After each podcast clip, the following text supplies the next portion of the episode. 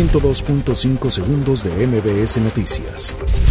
Marcelo Ebrard asegura que habrá un antes y un después tras llamada entre Andrés Manuel López Obrador y Trump sobre tráfico de armas.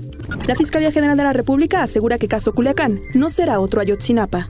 La Comisión Nacional de Derechos Humanos pide investigación por operativo en Culiacán, Sinaloa. Tribunal ordena reponer procedimiento en caso Rosario Robles.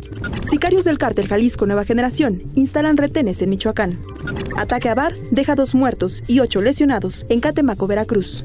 Suspenden clases en Colima, Jalisco y Nayarit ante pronóstico de lluvias. La Fiscalía de San Luis Potosí investiga violencia en encuentro entre Atlético San Luis y Querétaro. Aumenta a 11 el número de muertos por protestas en Chile. Muere a los 88 años el pintor mexicano Gilberto Aceves.